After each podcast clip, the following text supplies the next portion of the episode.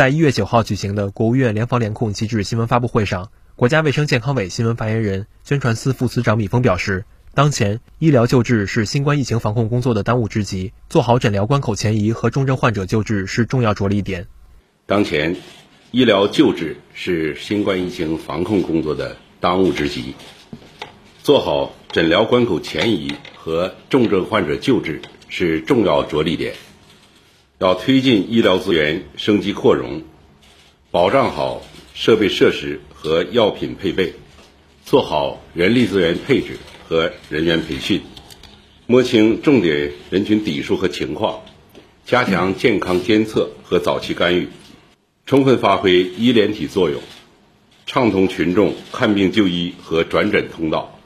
保障重症风险患者能够及时发现和转运收治。坚持中西医结合，发挥中医药作用，严格按照第十版诊疗方案，科学规范开展诊疗工作，提高治愈率，降低重症率和病亡率。新华社记者北京报道。